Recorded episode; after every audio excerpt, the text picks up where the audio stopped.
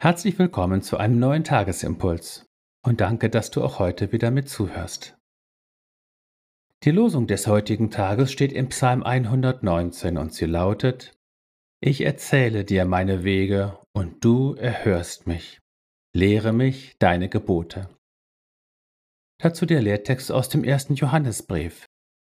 Wenn wir wissen, dass er uns hört, worum wir auch bitten, so wissen wir, dass wir erhalten, was wir von ihm erbeten haben.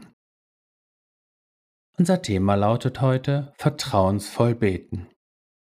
Ich muss dir mal was erzählen. Viele unserer Gespräche beginnen so und bestehen auch zum großen Teil aus Erzählungen.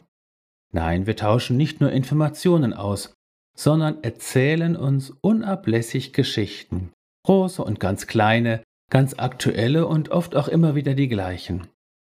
Das Erzählen hat eine ungemein große Bedeutung für uns und ist etwas sehr Wichtiges. So erzählen auch in der Bibel in weiten Teilen Menschen ihre Gottesgeschichten und Gotteserfahrungen. Sie verkündigen damit den lebendigen Gott und bekennen ihren Glauben an ihn. Wenn das alles so ist, dann verwundert es auch nicht, dass der Beter in der heutigen Losung auch sein Beten als ein Erzählen beschreibt. Ich erzähle dir meine Wege und du erhörst mich. Unser Vater im Himmel fordert uns auf. Du, erzähl doch mal. Er hat ein offenes und geduldiges Ohr.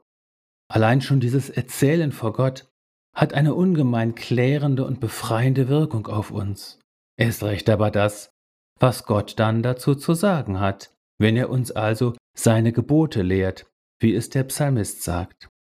Seine Gebote, das sind nicht irgendwelche allgemeinen Wahrheiten, sondern der Kommentar unseres Vaters im Himmel zu unseren Geschichten, die wir ihm erzählen, sein Wort in unsere Lebenswirklichkeit. Der Apostel Johannes geht im Lehrtext noch einen Schritt weiter. Beten und erzählen, das hat dann sehr oft mit unseren Bitten zu tun, die wir voll Vertrauen vor unserem Vater im Himmel aussprechen.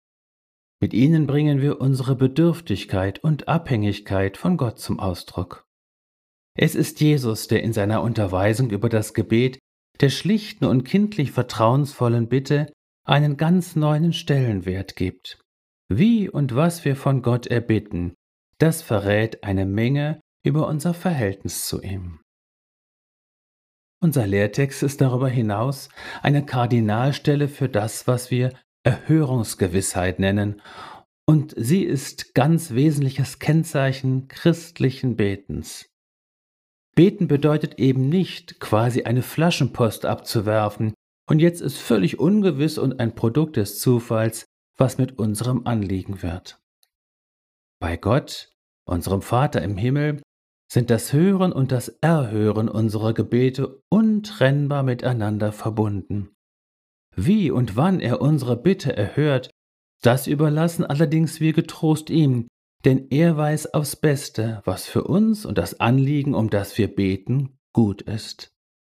Auch das ist Ausdruck unseres Vertrauens, um das unser Vater im Himmel unablässig wirbt und mit dem wir ihn über alles ehren.